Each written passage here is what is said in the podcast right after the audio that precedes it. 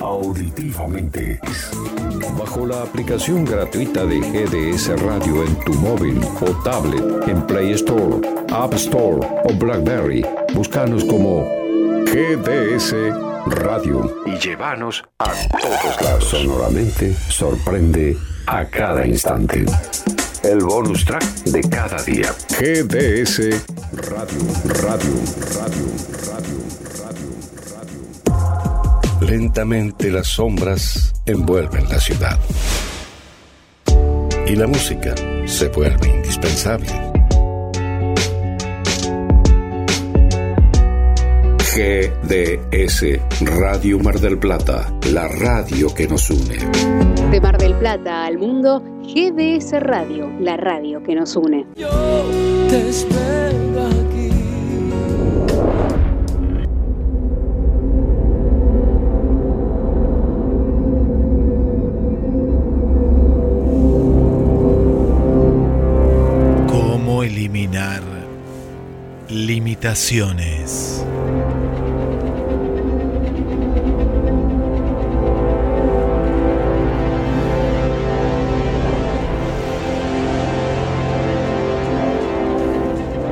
Nos limitamos por costumbre, negativamente, de todo lo que deseamos. Pero si practicamos el hábito de pensar positivo todos los días, será el primer paso para empezar a mejorar nuestras vidas. Depresión, tristezas. Alcanzar la felicidad para no quedarnos atrapados en un pasado. Consumimos nuestras vidas y todas nuestras metas poco a poco. Este es el momento. Porque vas a conquistar tus limitaciones para triunfar en la vida. Todos los días puedes lograr lo que sea sin límites y eso te ayudará poco a poco para mejorar y lograr cualquier cosa que desees.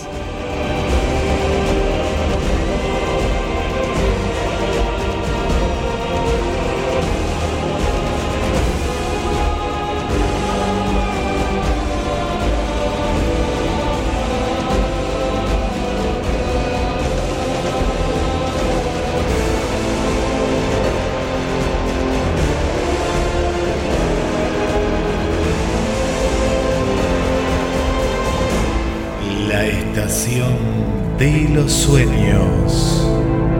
24 años.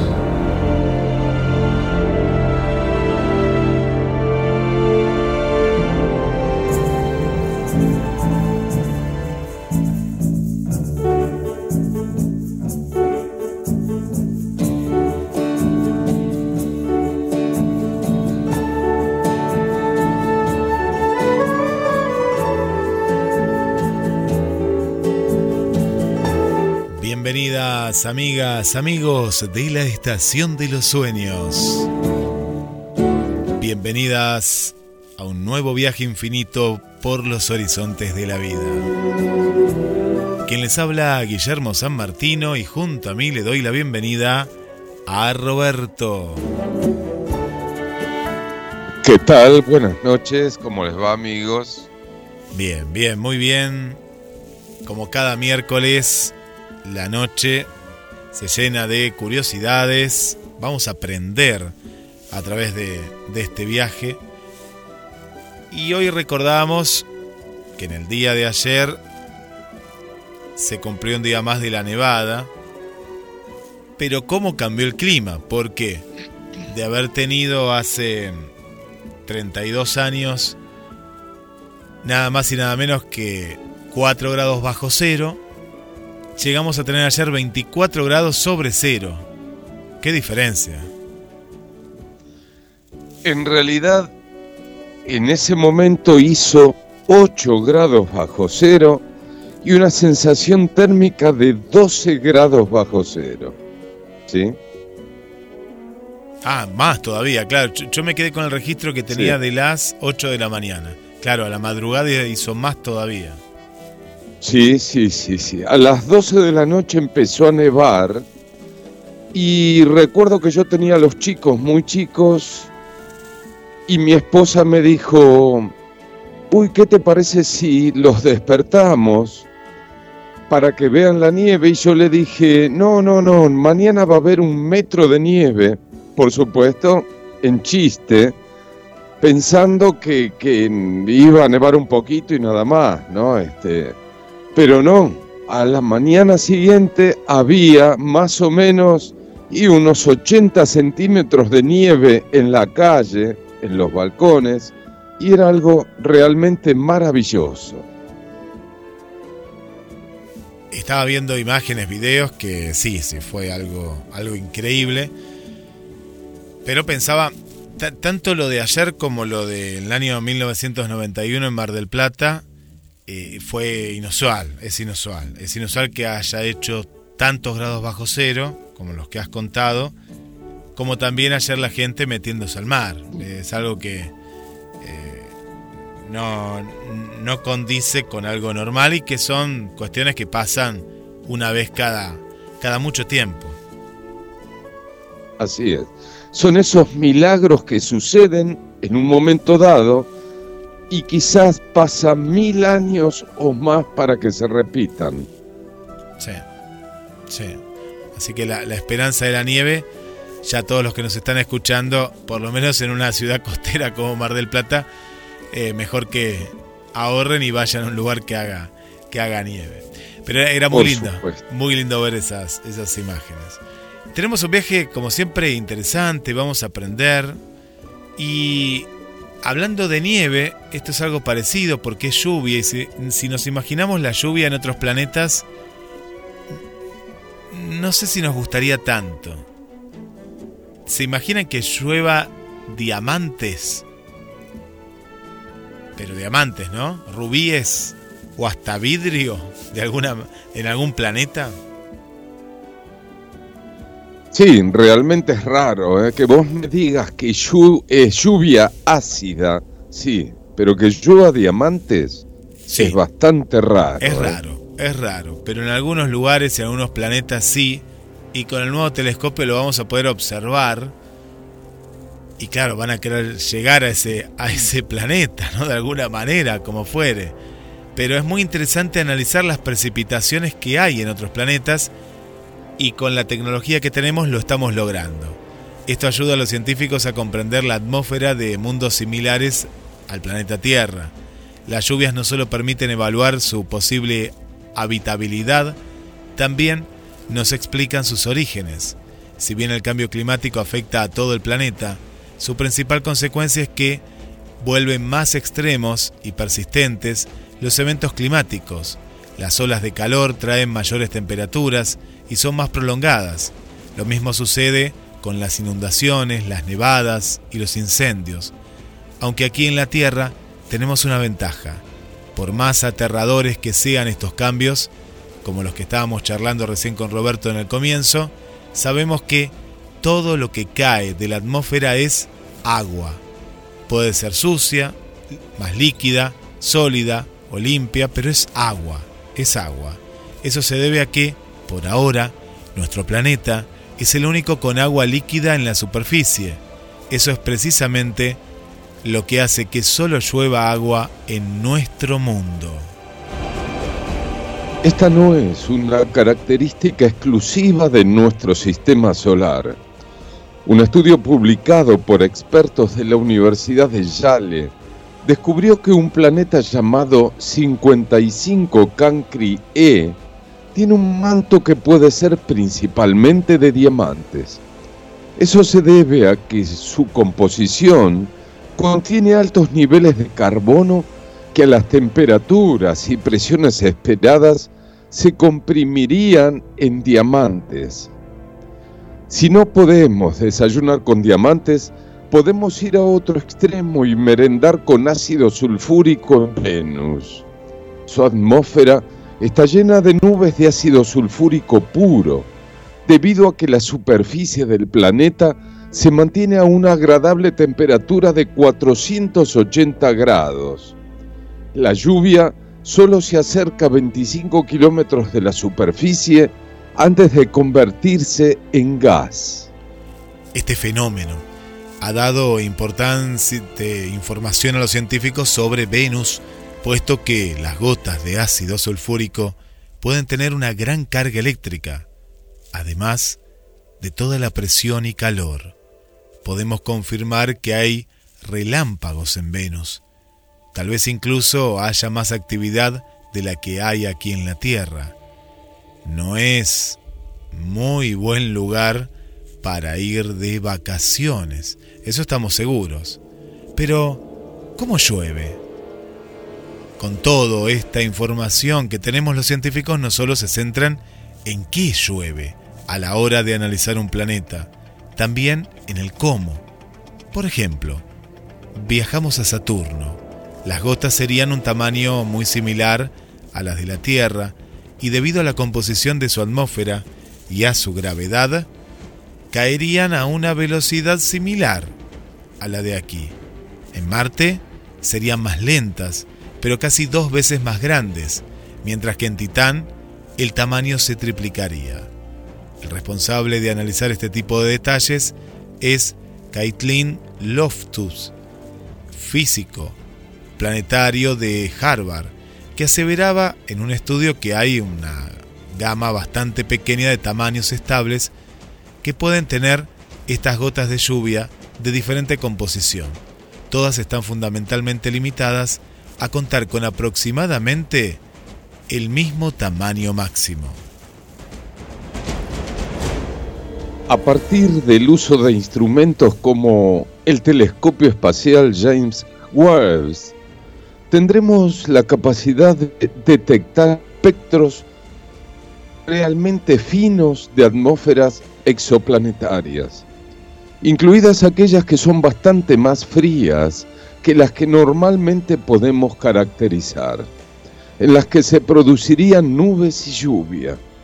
Por lo tanto, este tipo de herramientas, a medida que se desarrollen, serán muy útiles e importantes para interpretar esos espectros y con ello realizar el pronóstico de lluvia más extraño del universo. A veces uno me, ponía a pensar, ¿no?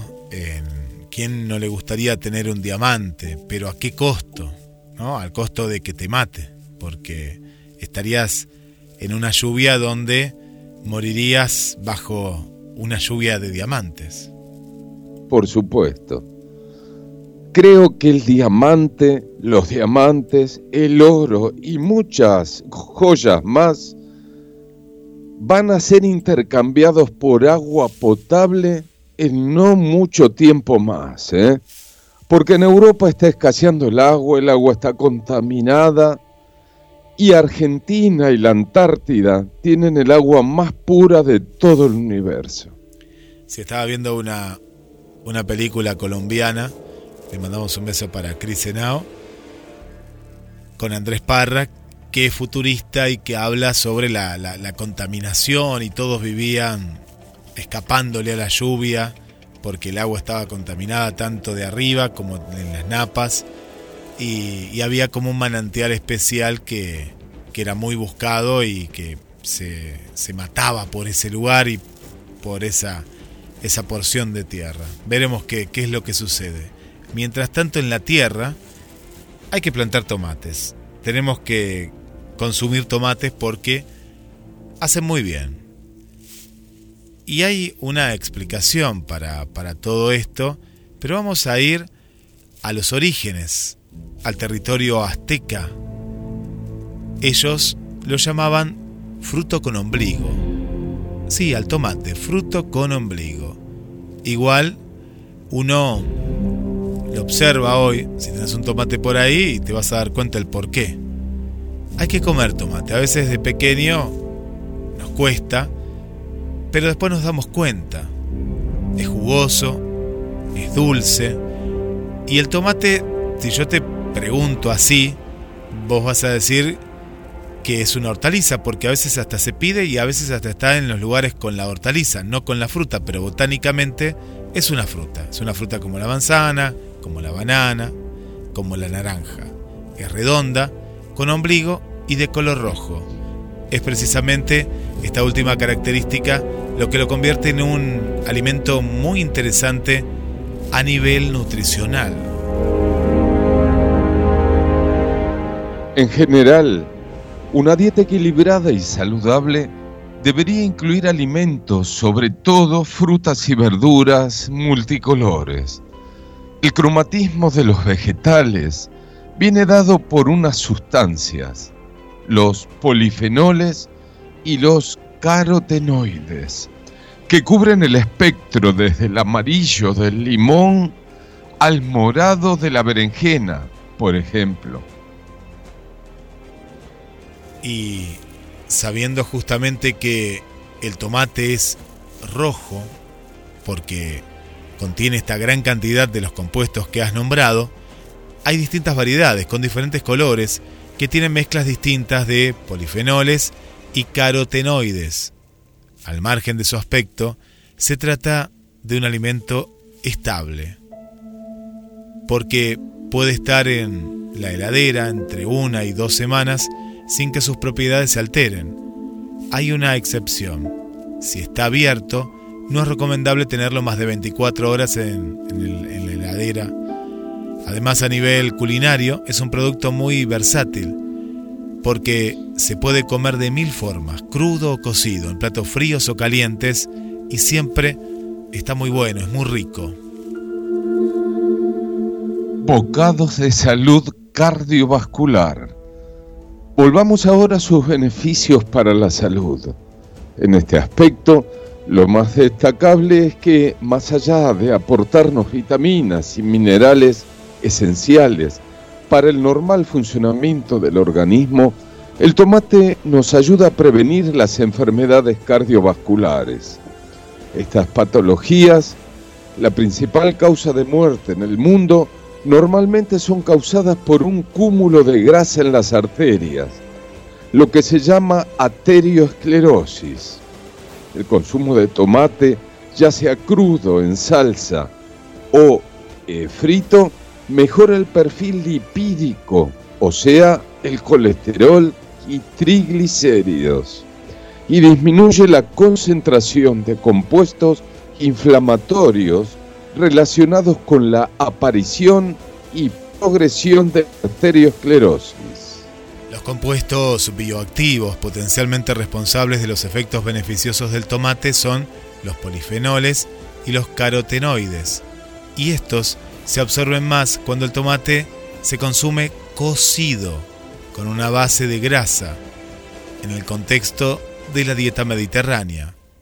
En este sentido, parece que los efectos antiinflamatorios y antioxidantes del consumo del tomate son mayores cuando se consume cocido con aceite de oliva, que es precisamente cuando se asimilan más los citados compuestos.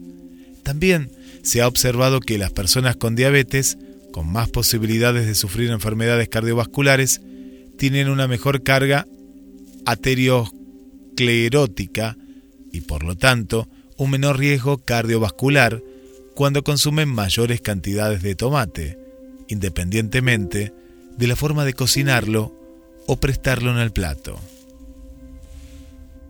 Y lo mejor de todo es el licopeno, que también ejerce un efecto antiinflamatorio y antioxidante. Casi exclusivo del tomate, es uno de los pocos compuestos en los alimentos que se absorbe mejor si nuestro protagonista está triturado, como si el gazpacho o el salmorejo o cocido como un sofrito o en salsa de tomate.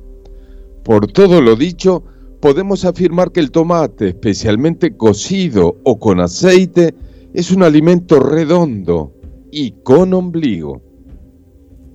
En estas tierras, que nos cuente Esther en Paraguay, Cristina, Tete, si lo consumen así, nosotros no, no somos de consumirlo cocido, pocas veces.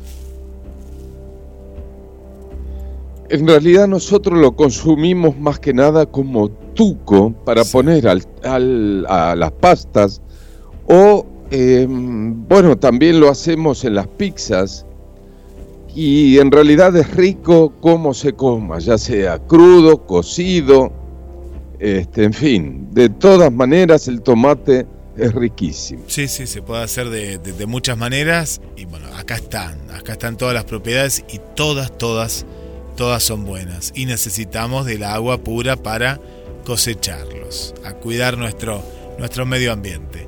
Se viene el cuento, en instantes nada más vamos a compartir con todos ustedes una nueva edición del cuento en la noche y vamos a hablar en el próximo, próximo bloque también de la envidia. Prepárense, la envidia, este sentimiento maldito que todos los tenemos y de qué manera lo podemos canalizar de una forma positiva.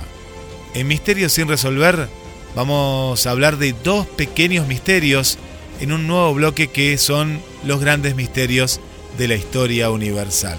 Todo esto y mucho más en la Estación de los Sueños.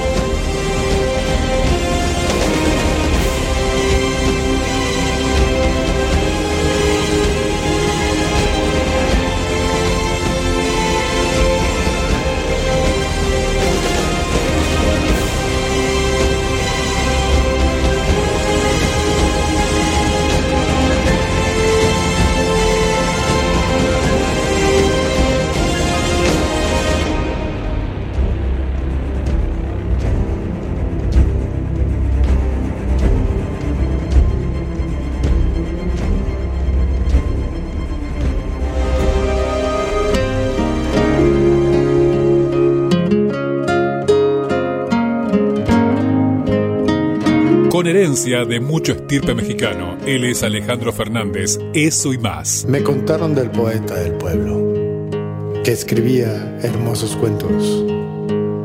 Y ahora resulta que es más grande con el paso del tiempo. Maestro, con su permiso. Cruzaré los montes, los ríos, los valles por irte a encontrar Salvaría tormentas, ciclones, dragones, sin exagerar. Por poder mirarme en tus ojos bonitos y vivir la gloria de estar a tu lado. Porque en mí ya siento que te necesito, que me he enamorado. Por poder mirarme en tus ojos bonitos y vivir la gloria de estar a tu lado, porque en mí ya siento que te necesito, eso y más.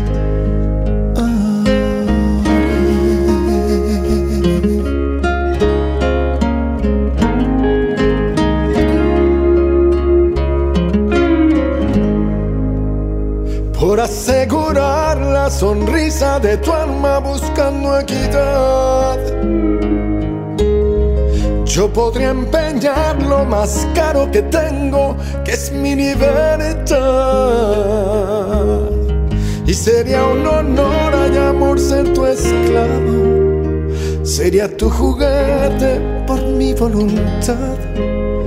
Y si un día glorioso en tus brazos acabo, qué felicidad. Sería un honor y amor ser tu esclavo, sería tu juguete por mi voluntad. Y si un día glorioso en tus brazos acabo, qué felicidad.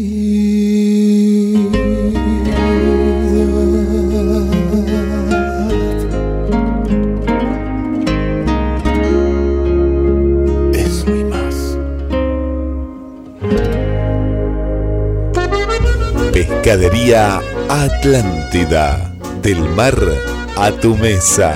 Única roticería marina. Atendido por sus dueños. Venía a conocer Pescadería Atlántida. España, esquina Avellaneda.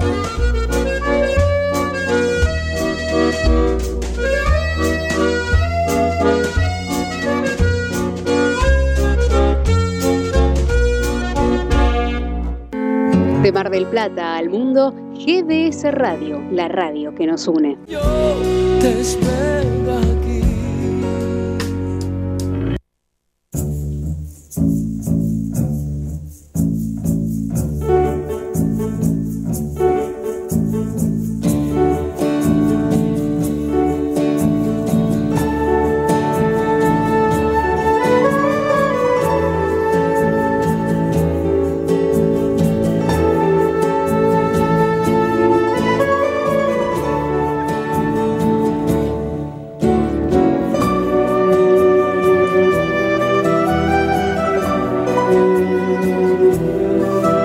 Continuamos en este viaje infinito por los horizontes de la vida en vivo, como cada miércoles a la noche. Te acompañamos, la mejor manera de terminar el día, informados, aprendiendo, evolucionando. Hola Susi, ¿cómo estás? Gracias por todas las notas que siempre, siempre no, nos envías y sos parte de la Estación de los Sueños. Gracias por acompañarnos. Prendida la radio desde la app para escuchar uno de los mejores programas formativos, La Estación de los Sueños. Gracias, Susi, un beso grande. Igual que para Esther, buenas noches Roberto y Guillermo. Lista para mi programa favorito, ahí en, desde el primer minuto. Gracias por tan lindo programa. Gracias a vos por acompañarnos. Mariana, ¿cómo estás Mariana? ¿Bien? Buenas noches Roberto, Guille, oyentes, un placer escucharlos en otro gran viaje hacia el conocimiento muchas gracias. Gracias a vos también por estar. Carlos, ¿cómo anda el amigo Carlos del barrio San Juan? Prendido, ¿eh? Prendido a la radio. Gracias, Carlos. Para María Coco también, un beso muy grande. Bienvenida, bienvenida también a la Estación de los Sueños. Para Natalia y para Carlos Matos también, que lo escuchan en el podcast. Un beso grande, grande para, para los dos. Tomates rellenos, tenés razón, Susi, ¿ves? Qué, qué buena idea. Tomates rellenos también se pueden hacer y son riquísimos. Y hay más alternativas, ¿eh? Hay muchas más. Si saben de alguna más, por favor, las queremos, las queremos saber. Y es muy importante empezar a reemplazar los aceites de girasol, los de maíz, aunque sean puros, todo lo que digan, están ultra procesados el único aceite que deberíamos consumir, más allá de su valor, pero qué más valor hay que la vida y la salud, es el aceite de oliva puro. Es el aceite de oliva. Los demás no sirven. Ojo con ese tipo de aceites porque no, no son buenos. Mucho más se viene en la estación de los sueños, pero nos preparamos para vivir, para disfrutar el cuento en la noche presentado por Pescadería Atlántida, del mar a tu mesa que te esperan en España, esquina Avellaneda.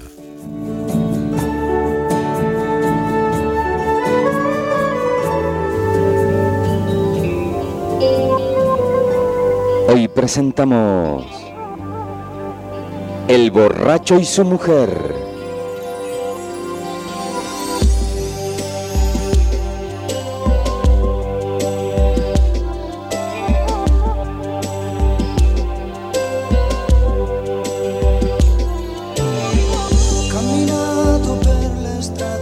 ¿Quién no tiene su vicio al que ni la vergüenza ni el temor corrigen?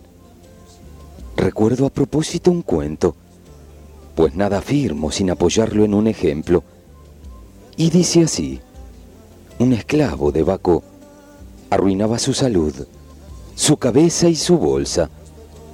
Personas por el estilo, apenas a mitad de su existencia, han acabado ya con todo su dinero Cierto día en que nuestro hombre, lleno del jugo de la viña, había dejado sus sentidos en el fondo de una botella, su mujer le encerró en un sepulcro.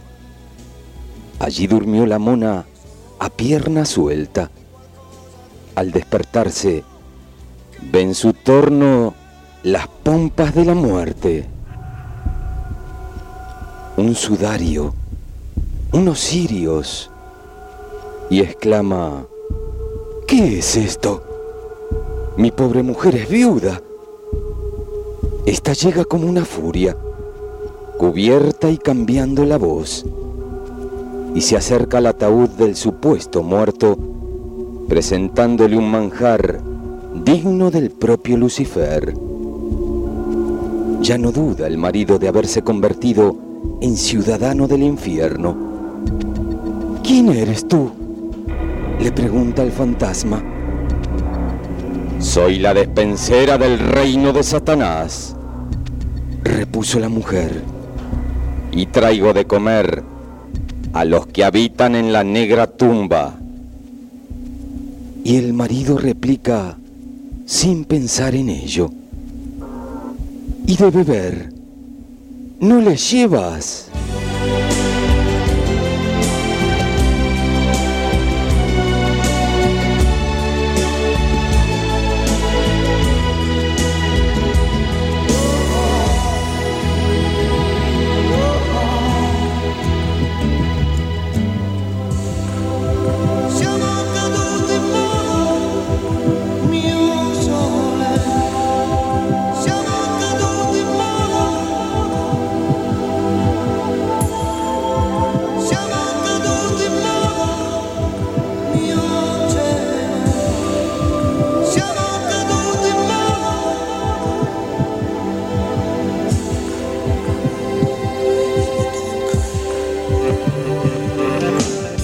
Próxima, amigos.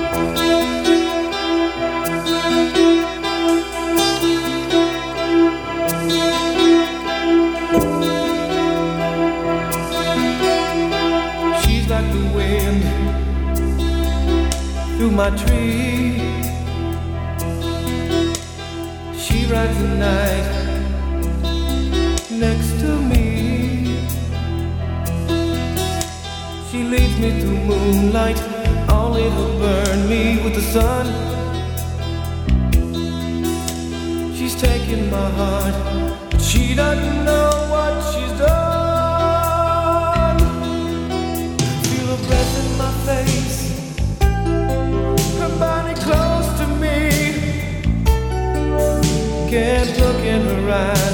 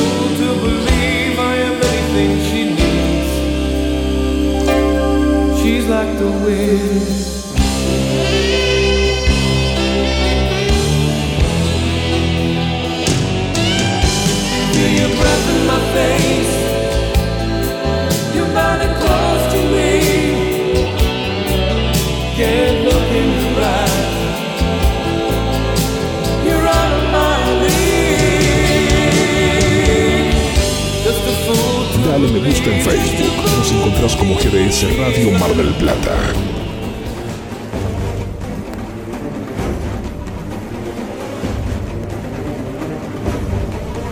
Seguimos en este viaje infinito por los horizontes de la vida. Gracias a todos los mensajes que nos van llegando. Un saludo a Patricia, Susi, muy bueno el cuento. El aceite de oliva hace meses que lo consumo en las comidas que hago porque aprendí a cocinar. Bueno, aprendiste bien, ¿eh? pues mucha gente todavía no aprende y sigue utilizando otro tipo de aceites. ¿eh? Muy, bueno, muy bien, Susi, ¿eh? muy bien. Hay que invertir, siempre hay que invertir en uno. Fíjense que, ¿qué es lo que dicen del aceite de oliva? Es caro, ¿no? Es caro. Bueno, hay que pensar por qué, ¿no? Hay que pensar por qué. Llegó el momento, llegó el momento de la envidia. Y lo hemos titulado El sentimiento maldito. Y hay una ilustración que hay un hombre con un martillo y le está pegando a una escalera de otro que está arriba. Es increíble. Pero esto sucede, ¿eh? sucede en, muchos casos. Sucede en los trabajos, eh, sucede en las familias, eh, sucede en, la vida, en la vida cotidiana. Y podemos decir que proliferan las emociones y a la vez destruye los vínculos afectivos. La envidia, ¿por qué surge? ¿Y qué consecuencias desencadena la envidia? ¿De qué manera podemos combatirla? Quien expresa de la envidia parece preguntarse a cada instante, por qué esa persona sí y yo no.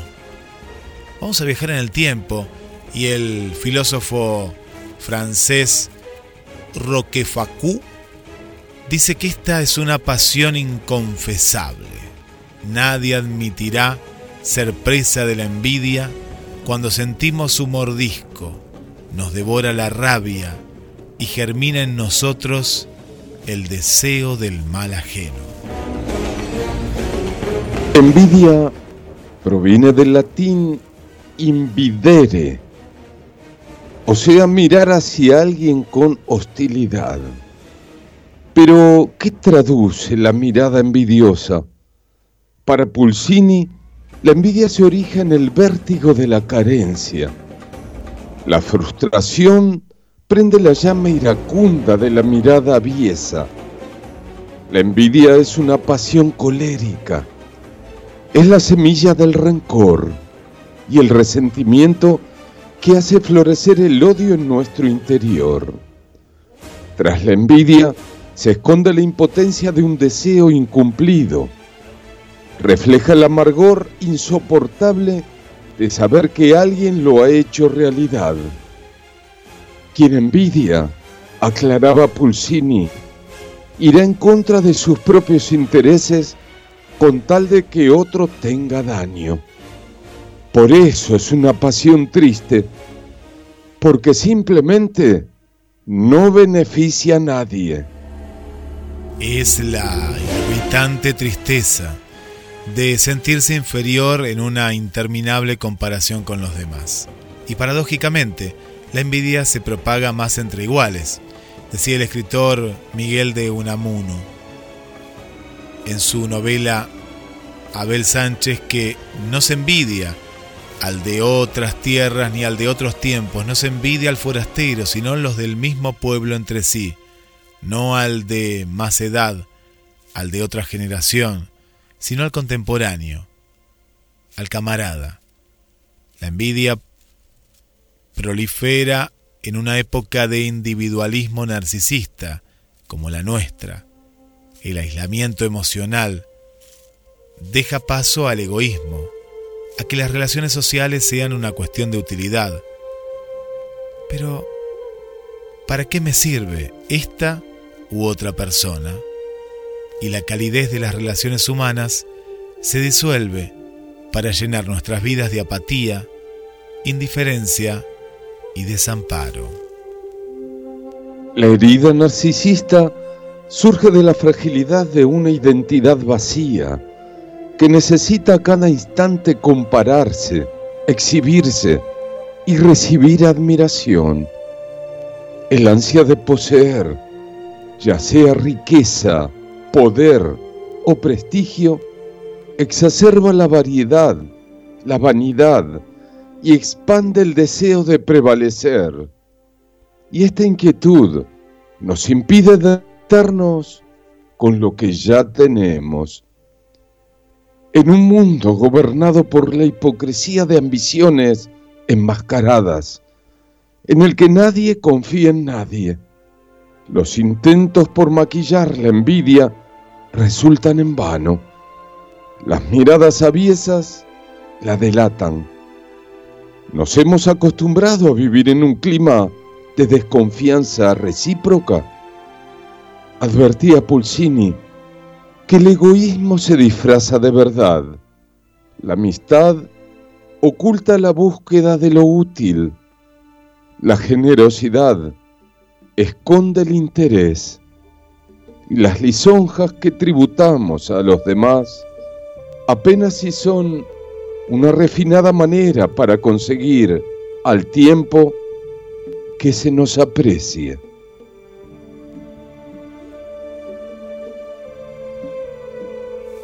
Para Puccini el éxito, responde en buena medida al deseo de provocar.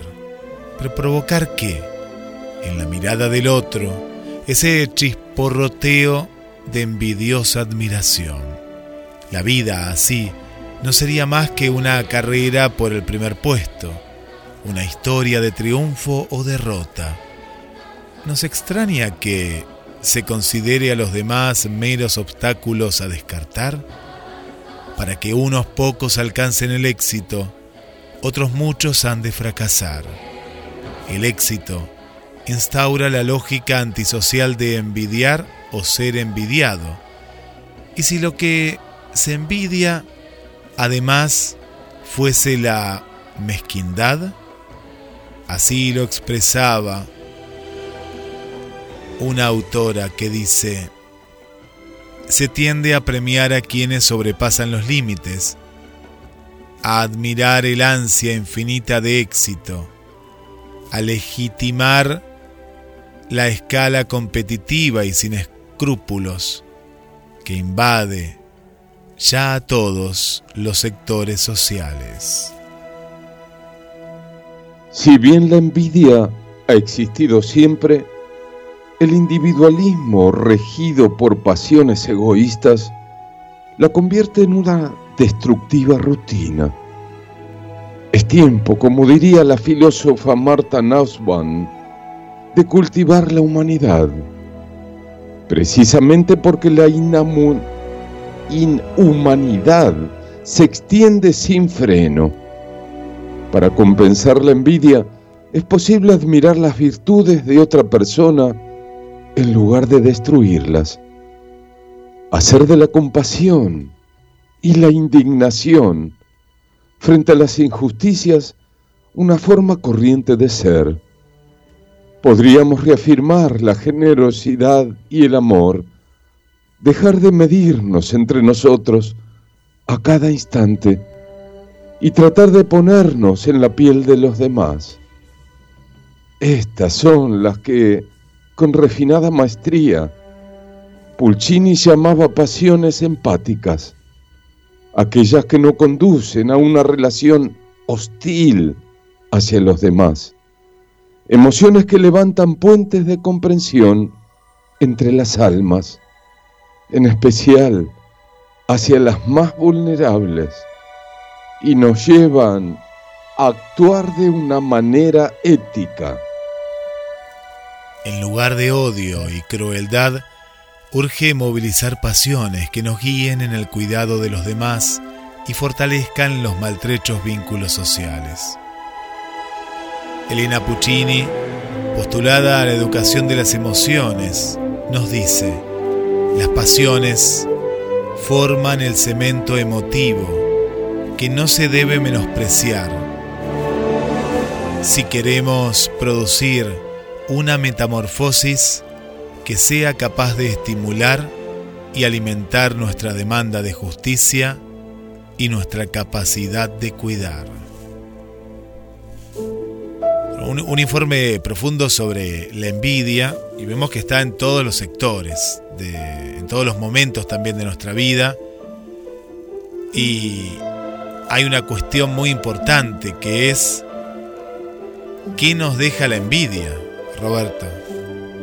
Así es. Em, yo con respecto a esto, que es un pecado capital, he hecho un cuento que en las próximas emisiones lo voy a pasar.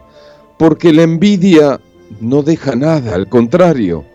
La envidia es un egoísmo total y, y, no tiene nada que ver con el amor, nada que ver, es la antítesis del amor. Esperamos ese cuento pero ahora llega misterios sin resolver.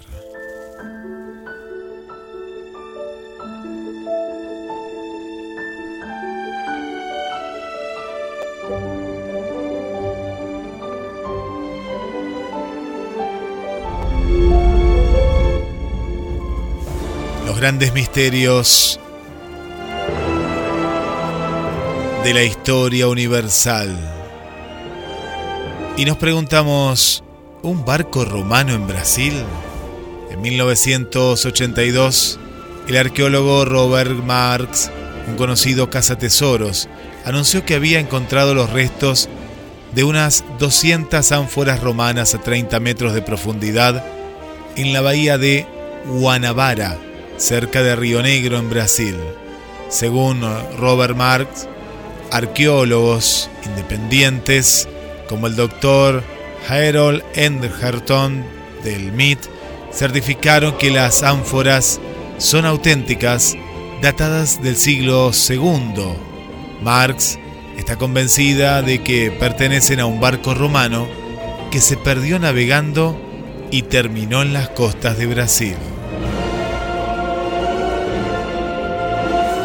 Y un acontecimiento extraordinario porque significaría que los romanos llegaron a América, aunque sea por casualidad, 1300 años antes que Colón. Y los exploradores portugueses que anexionaron Brasil.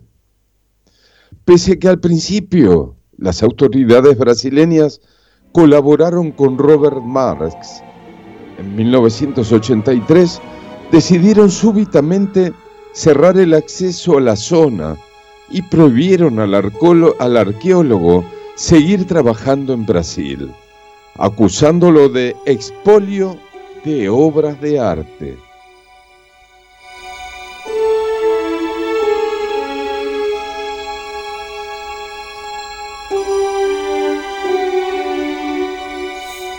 Mientras tanto, Marx asegura que los gobiernos brasileños y portugués supuestamente quieren ocultar el hallazgo para no alterar la historia oficial de la llegada de los europeos a Brasil. Otros expertos creen que es una historia muy poco creíble, porque los pequeños barcos romanos, ideados para un mar manso como el Mediterráneo, no habrían aguantado el fuerte oleaje del Atlántico. Y ahora viajamos a la India. En el año 2018, dos exploradores llamados Saudir Risbur sacaron a la luz una civilización completamente desconocida en la India, con 12.000 años de antigüedad. Esta cultura perdida dejó para la posteridad más de 400 petroglifos que son dibujos tallados en piedra, posiblemente los más antiguos de la humanidad. Y aquí viene el enigma. Algunos de estos petroglifos muestran animales africanos que no existían en esa región de la India, como hipopótamos y rinocerontes. ¿Se trata entonces de una tribu que provenía de África? O sí existían estos animales en la India, pero nunca se han encontrado. Seguiremos investigando los grandes misterios de la historia, porque las pruebas están. Pero el misterio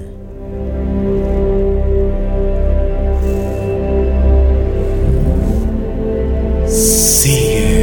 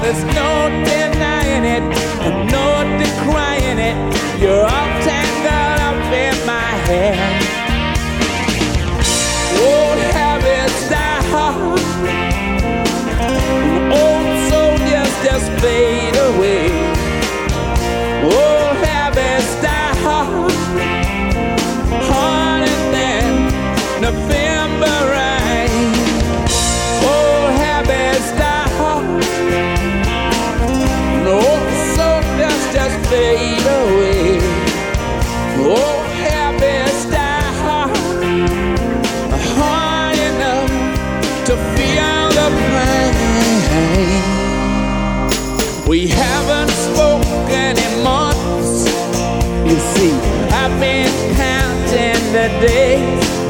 I dream of such inanities, such insanities. I'm lost like a kid in a maze but I never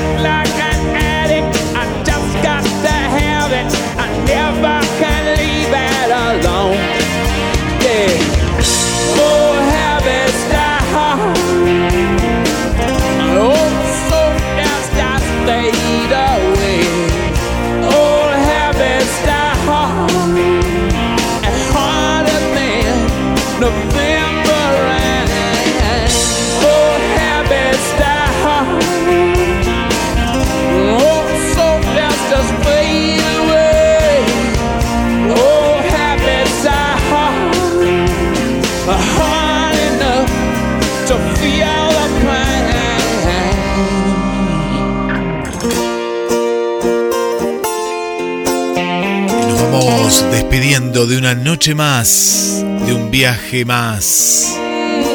Siempre a través del conocimiento.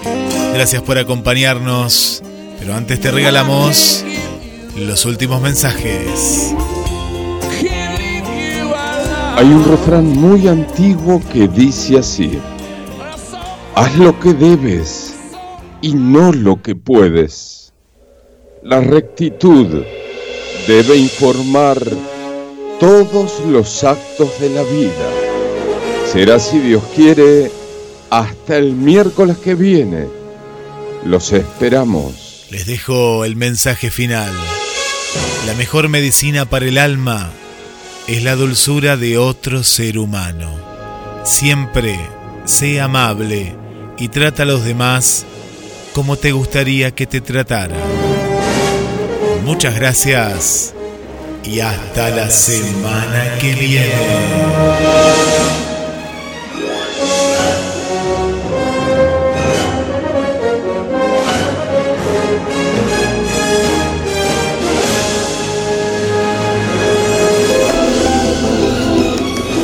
Cuando oscuridad se fusiona con nuestras melodías. GDS Radio, la radio que nos une. Escúchanos en www.gdsradio.com.